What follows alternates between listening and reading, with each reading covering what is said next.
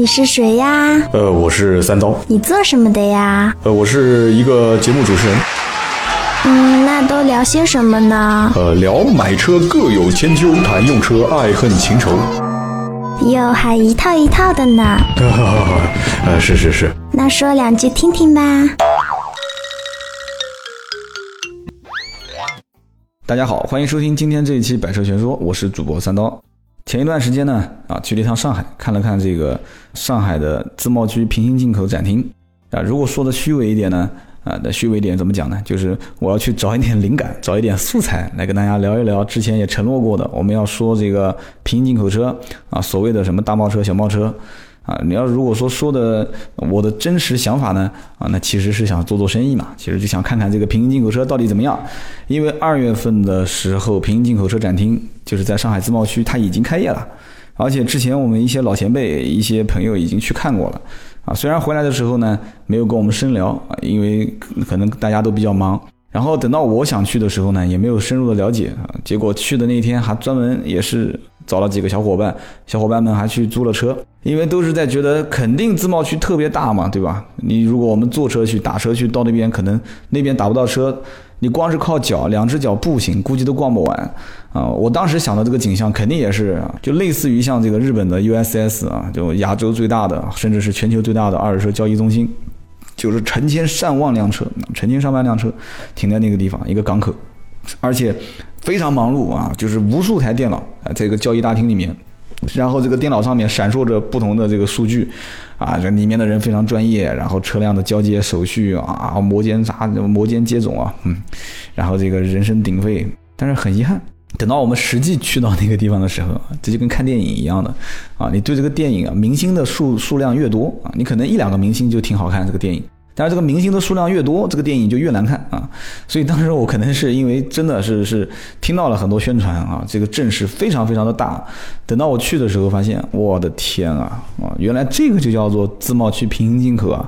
这个展厅虽然是还不错啊，挺大的。进去之后，它是像个弧形，但是弧形的那那边是个死路，就你绕过去还得再绕回来。里面放的那几台车，你说档次高吧，也一般；你说档次低吧，一一般老百姓应该也不会买啊。宝马叉五啊，包括卡宴啊，包括。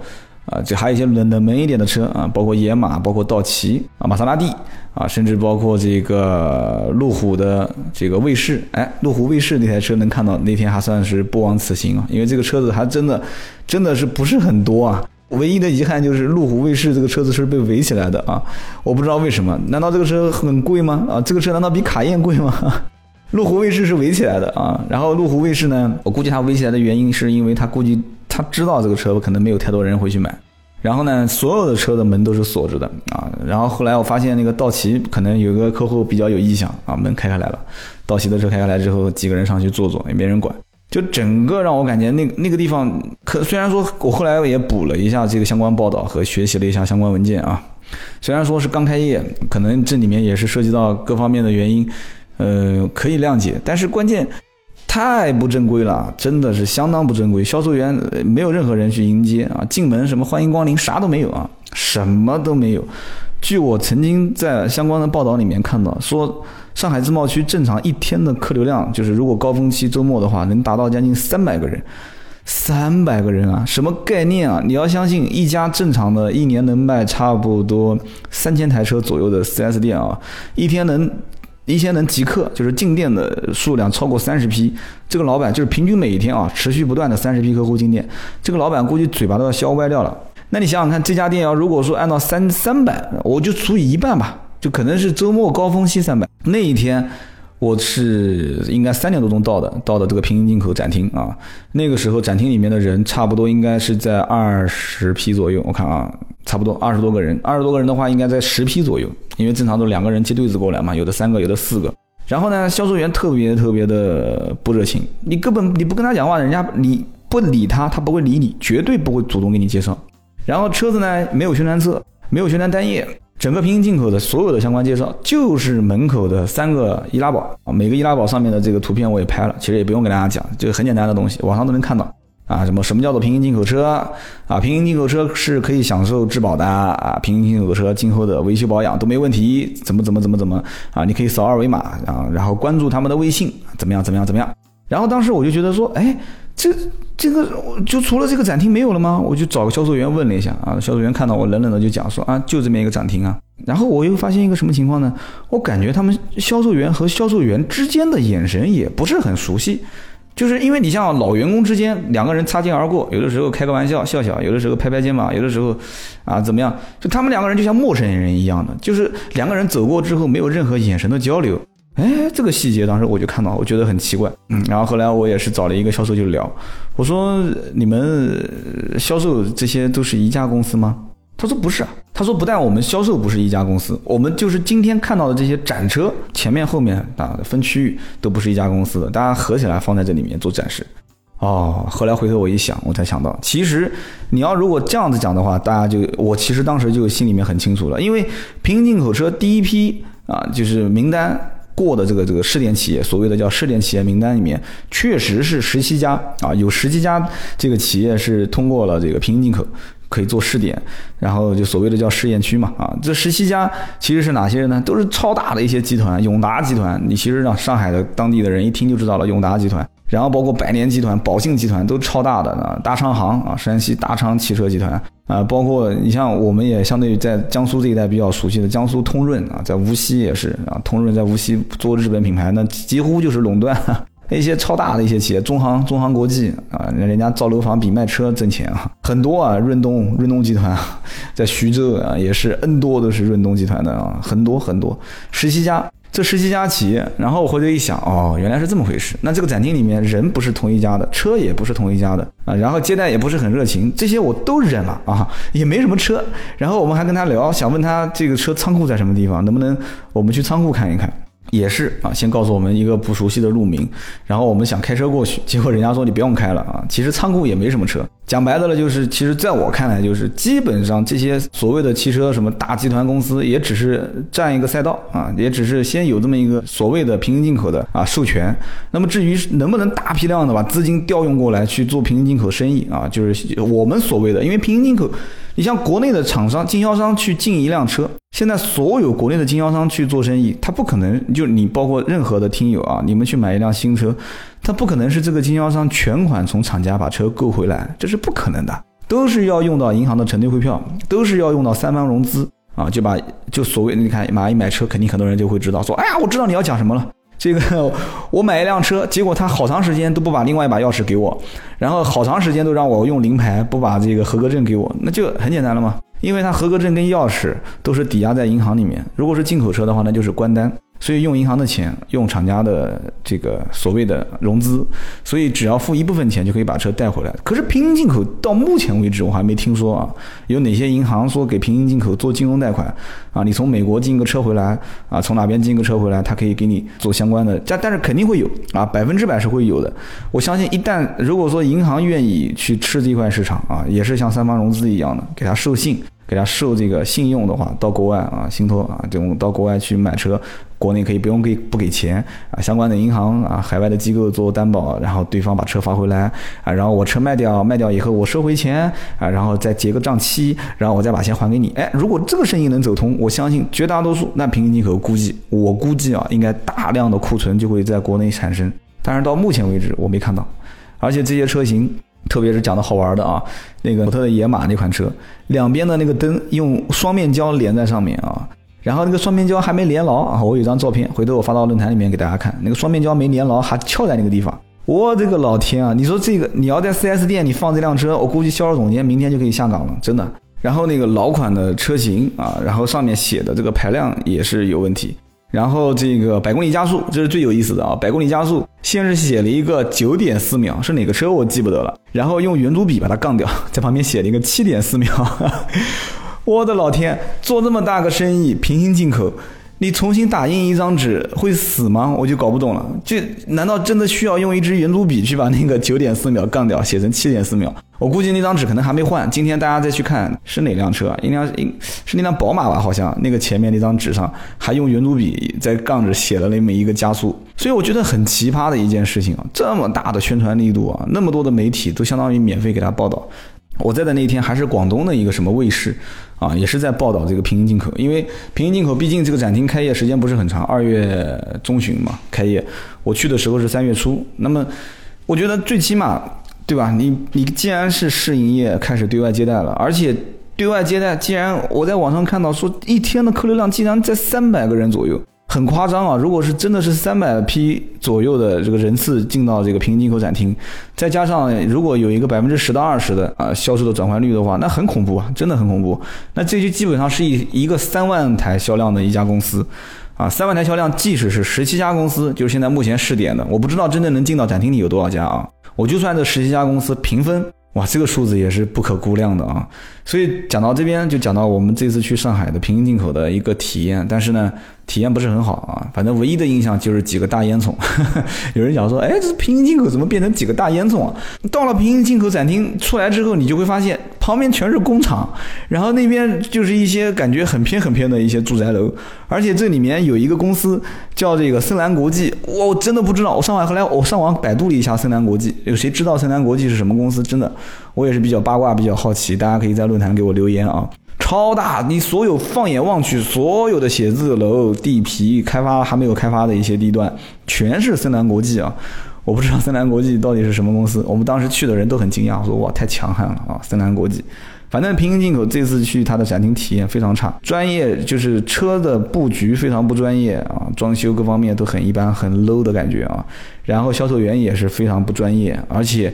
没有宣传册，没有人给我讲解啊，怎么就去了？你不去跟他聊，而且你跟他聊也聊不起来，就是感觉我求着他在跟他聊天，然后我好像是个学生一样的去跟他去学，这个也不是一个很称职的老师啊。每个人都不专业，你问他有有些问题他也讲不清楚啊。就发动机什么排量、功率，你他其实他最想解决你的的问题就是你是不是想问这车有没有质保啊？我跟你讲，这车肯定有质保，没问题的。还有就是价格，价格你今天能不能定？能定的话，我们就到小房间去谈。啊，然后就是你问他有没有现货，你现在看到的就是现货，啊，我都可以当销售员，我都可以当，你看到就是现货，你看不到的，今天展厅里没有的，那就要定，啊，我可以给你看看港口有没有车，啊，反正回答非常随意啊，所以当时很失望，然后就出来围着这个啊森兰国际底盘啊，就是自贸区就开始瞎绕，开个车下速到处绕，绕到头没有没有路了。破破烂烂的一排小门面房，掉个头回来看居民区，居民区也没什么好看的，绕回来发现空空荡荡，啥也没有，那个地方什么都没有。然后我还是不甘心，我心想这自贸区这么大个自贸区，平行进口就这么小个展厅，里面也就二三十个人在看，然后网上吹的那么大，平行进口怎样怎样，又是替代 4S 店了，又是将来肯定会这个做的多大多大啊！汽车之家也在做，京东也在做，淘宝也在做。很失望，相当失望，因为本身之前我也了解过啊，大贸车、小贸车，但是我没想到说平行进口刚起步会是这样的一种状况，我以为是把所有的这些啊什么大贸车、小贸车开始给他一个合法的身份，甚至于把这些车商都合并了，就把他们给收编了啊，你们以前是野战军，现在我给你收编回来。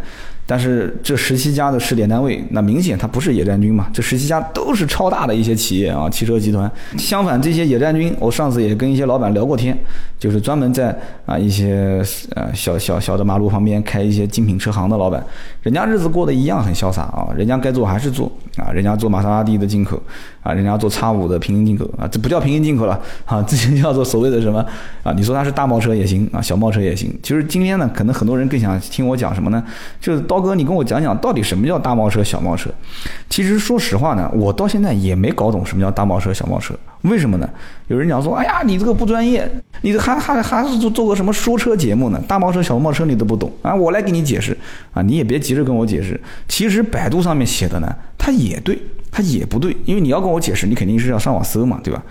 大贸车，你要从百度上讲，大贸车正规海关进口啊，然后呢要缴税，对吧？你肯定要缴税嘛。缴完税之后呢，车子是可以过户的，而且呢，这个交税的过程中，它是肯定要把关税、增值税、消费税，消费税就是大家知道的，就是根据排量来啊，排量越大交的越多啊，所以这是大贸车。那有人讲了说，那这个大贸车又是正规进口的，又把关税、增值税、消费税都给交了，又能过户，那这不就是 4S 店的车吗？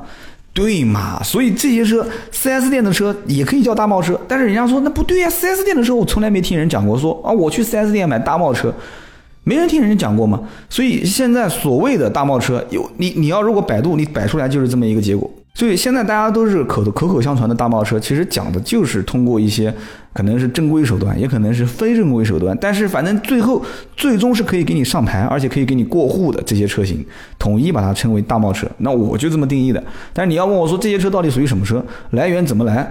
无非就是什么天津港、大连港，对吧？包括什么广东新沙港，新沙港可能这种车少。上海港，甚至现在连张家港啊，这这张家港不过是个潜水港。潜水港有个什么问题呢？潜水港大的游轮进不来。有人讲了，大游轮进不来，小游轮进得来，不是一样是人坐进口车吗？你要想一个问题：大游轮，大游轮一批车能拖多少辆？小游轮潜水港它进来一批车是多少辆？成本肯定不一样嘛。所以绝对利润高的车可以通过小游轮。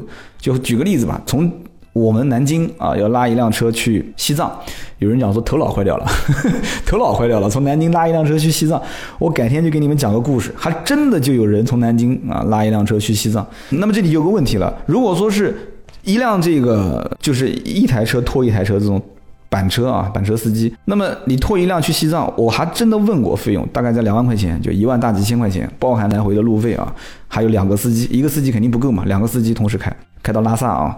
至少两个司机，大概两万块钱左右。但是如果说是一个大的平板车，那费用就更低，就同样一批车可能拉十二台甚至十六台。但如果说是个火车呢，对不对？如果这个火车的车皮给你一阵拉过去的话，那就又不一样了。哎，你还别讲，还真巧啊，真把这辆车通过火车给他拉到了西藏啊！你大家估计觉得天方夜谭，这这是我人格担保的真实啊。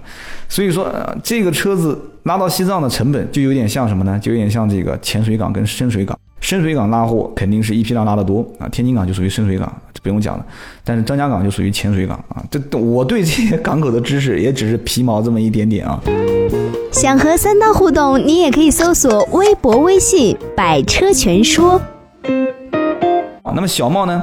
小茂，如果你要是按照这个百度啊，就是 Google，Google 现在搜不了了啊。必应啊，这样的搜索引擎搜出来的结果是什么呢？就是国家鼓励投资、鼓励外商啊、留学生啊、华侨啊啊，在国内达到一定规模，或者是海外留学生留学到一定的年限。海外留学生其实在国内我们遇到最多，叫留学生代交车啊，他可以不用交购置税，但是在国外你要国外留学满几年，然后同时你回国的时候，回国的时间。总长度啊，不是总长度，就是就是中间那一段，你不能超过多少个月，然后同时又有这个条件那个条件，它有好多条件，你同时满足的话，你可以以留学生购车在国内来买。改天有一期节目呢，我们也可以聊一聊啊，留学生如何购车。所以呢，当时这个鼓励投资的外商的留学生的华侨的啊，在国内有一定投资规模的啊，他每一年都会有一定的配额啊，可以。从国外就叫就直接进口回来一些车嘛，就你在国外直接买，在国内就可以上牌。但是这些车子呢是需要海关监管。为什么海关监管呢？啊，其实这个里面有一个问题点是什么呢？就是海关不但是监管，而且在你使用期间内你是不可以卖的啊。一般正常小则三五个月啊，多则三五年啊。有人讲说怎么跨度这么大啊？其实一般就是一年，一般是一年啊。反正三五个月、三五年都有可能。但是这个车子是要进要监管，监管什么呢？因为国家没有明文规定哦，应该这么讲。国家是明文规定是国外二手车不能进到国内销售，但是没有明文规定，就是所谓的这种小贸车，二手车是不能进国内的。但是小贸车呢，就是明文是没有规定的啊，法律只要不规定，应该也是默认是可以，就是不违法，只要不规定就不违法。但是呢，监管又有了监管这一个词，所以说二手车这一块还是不允许能进到国内来卖。所以说就要控制这一块，包括你买回来之后是不是自己用，那也许你把它交易掉了，所以这里面很多都是打擦边球。所以当时呢，这个怎么说呢？天津港、大连港还是青海、青岛港，甚至啊广东深圳那一带啊，就有一些城市，你可以看到非常非常多的在国内看不到的车，觉得很奇怪，然后挂的牌照也是非常奇怪的车。所以说这些车子呢，怎么讲呢？以后如果说要是过户，有很多很多的问题啊，就我讲的是小贸车啊，有很多问题。什么解封啊啊过户啊啊补购置税啊，短则一到三个月啊，多则那就没谱了啊。有人讲说，那为什么会没谱呢？你按照流程走不就行了吗？这里面存在个什么问题呢？因为这里面有一些还真的就是一些外商的啊，拿着护照去办的当时这个车辆的相关手续。如果说在你就是你钱付完办手续的过程中，因为他你要等待周期非常长嘛，就可能。人家外商啊，就老外跟你去办手续，没什么太大问题，前期都跟到你走。但是突然中间他等不了了，或者你们俩人只是一个客户关系，你也没太跟他过长时间的沟通，人家回国了，回国你你回国之后，你总不能把这个老外再从国外给给把他抓回来？你说你回来你跟我过户，人家没没这种心情，也没这个义务啊。而且这个车对他来讲估计也不值几个钱。所以说你这个车最后他回不来，你过不了户啊，因为短则一到三个月，多则可能更长时间，他人已经走掉了，他已经不回到这个国家了啊，那怎么办？对不起，这个车子正式的命名为水车，这个车就是黑户了嘛，就俗称叫死档，这个车就死档，过不了了，过不了的死档怎么办呢？啊，你说我开正常开，开正常开，但是。户没过完还是别人的名下啊，对不对？而且这里面会涉及到一系列的问题啊，年检包括曝光啊，这很多问题。反正你最后都处理不了，这车就是一个死档车啊，将来上路可能给交警直接拦下，拦下就给扣掉。所以说很成问题。将来我们有一期节目也可以聊一聊，就是在民间借贷过程中。一些死党车，这个还谈不上是死党，只不过人跑掉了，人跑掉就剩一把钥匙啊，甚至连钥匙都没有，车只能看到也带不走，啊，是欠钱的这个人的名字，这很有意思。平行进口这个车子呢，说实话，我三刀个人对这个平行进口还是比较看好的，而且有无数的人希望在平行进口里面挖一桶金，但是我个人是什么样的一个感觉呢？我感觉平行进口首先。你没有大的资质，你玩不了啊！你我知道，你看平行进口之前，之前平行进口对这些商家的审核门槛是非常高，很多人也在骂说啊，我为什么不让我们进？啊，好像是要三年连续盈利，而且好像是要集团，然后同时是要四个亿的年销售额吧？是年利润还是年销售额？四个亿啊，很多条件，所以它门槛比较高。其实国家可能也是对这一块希望能让一些优质的商户进来去做这一块，把这个市场做大，而且。这些商户进来之后，肯定嘛，他这个营销费用啊，包括这个原有的客户积累啊，他就是在汽车行业做的比较好的，应该这么讲啊。那正常的应该能把它做起来。但是平行进口，很多人讲了说，哎，我一直没搞懂平行进口到底能不能买，这个车子便宜不便宜？你看啊，这个我说实话。平行进口车，包括当时这个汽车之家卖过，到现在应该也还在卖，卖这个墨西哥版的猛禽啊，不是，呃，这个墨西哥版的 F 幺五零啊，然后包括啊是猛禽啊，我以为是坦途呢，是 F 幺五零，然后包括卖平行进口的，京东当时卖过 Q 七，对，京东卖过 Q 七，你说价格贵不贵？其实也还好。墨西哥版的那个 F 幺五零，其实，在行业内很多的这些做大贸车的老板，其实是不会做这个车子的。墨西哥版本比较低啊，配置比较低，一般都是做美规啊。然后呢，普拉多也是平行进口做的最多的。普拉多的进口版两点七排量，二七零零，国内的版本四点零排量。我们就拿这个普拉多的二七零零的进口来讲啊，二七零零的进口，正常 4S 店优惠完，价格应该在四十出头一点点啊，四十出头一点点。然后上海自贸区平行进口呢，啊，它。四十不到，但是呢，三十八九应该是在三十九啊，这个价格，所以它跟它跟这个行货的二就是二七零零价格基本上没太大区别。如果要是差那么两三万块钱，谁会去买平行进口？你说你会不会选择到 4S 店去买这个进口的二七零零普拉多的二七零零？肯定，我我至少我肯定会。但有的人说我就要便宜的两三万，我要买平行进口啊，那我也没办法，你任性嘛啊。那么包括像有些车可能差距比较大啊，宝马叉五。啊，宝马叉五将来现在路虎可能还不多，也慢慢也会有路虎，差距确实蛮大。但是叉五可能还有人敢买，路虎平心而论啊，路虎如果是我，我也不敢买。路虎是毛病非常多的一款车，小毛病特别特别多。哪一期节目我们好好聊一聊路虎？我把我身边的兄弟们路虎的车门把手掉下来。啊，就拉开来，关不进去，就是门把手不是会弹回来吗？拉出来弹不进去，然后接小孩的时候排气管接掉了，开到一半排气管排掉了，开掉掉了啊！人觉得很夸张，说你是不是在黑路虎啊？哪天我把车主邀请过来跟你聊一聊啊？人家还不是一台是一台路虎车，好几台都是有问题，所以就伤心了嘛，就伤心了啊！油表指针不显示，很多小问题，听到车子开起来吱吱嘎嘎多吱响啊！不是号称这个是越野车的劳斯莱斯嘛啊，所以你平行进口，你敢买路虎吗啊？买了路虎之后，行啊，有质保、维修保养这些，现在指定 4S 店基本都做不到啊。汽车之家现在想做，理想想做这个事情，想把国内的所有 4S 店整合起来，给啊所谓的平行进口做联合的质保，但是目前来讲很难啊。这个你要想整合全国的资源是非常难的。但是在你在某一个地区，你说这个老板他愿意去。修啊，平行进口车，然后利润跟汽车之家啊共同承担啊，或者汽车之家前期先烧钱，然后后期再挣钱啊，先予后取。那那这个我们都不谈。但是目前来讲的话，平行进口的质保、维修、上牌这一系列的费用啊，一系列的问题，都目前还没有完，就是很透明的去把它解决掉，还是属于一种模糊其词的这种感觉。所以老百姓也不太敢买这个车，而且可选的车型也不多，能看到的也不多。中国人买东西都是这样，就像买吃烤鸭一样的。你得先让我闻闻啊，闻完之后你再切一片，你让我尝一尝，蘸点酱让我尝尝啊，我觉得不错我才会付钱，而且我付钱的时候要看到这个鸭子在我面前。啊，那老外也许可能是，呃，你跟我描述一下，这是个啊哪边生产的鸭子啊？这个鸭子吃起来是什么个味道，什么个口感啊？可能我就付个定金给你了，就靠诚信啊。在国内这个很难，所以说当时我觉得这个平行进口，现在目前看到这种景象，我个人其实对将来是看好，但是目前来讲，啊，就像趴在窗户上面的苍蝇一样，啊，前途是光明的，但是找不到出路。我相信现在十七家的授权试点的这些经销商，如果能找到出路的话。应该不会是在我们去上海看到的这样一个景象，大家估计也是在摸索，也仅仅是占一个赛道，啊，抢一个赛道，先先就像互联网一样的，先占一个风口，占一个赛道，啊，什么时候这个风口能起来，那就再说了，对吧？所以说平行进口呢，我个人觉得啊，消费者，不过大家听我节目也会问说，那三刀你到底讲了半天推不推荐平行进口的？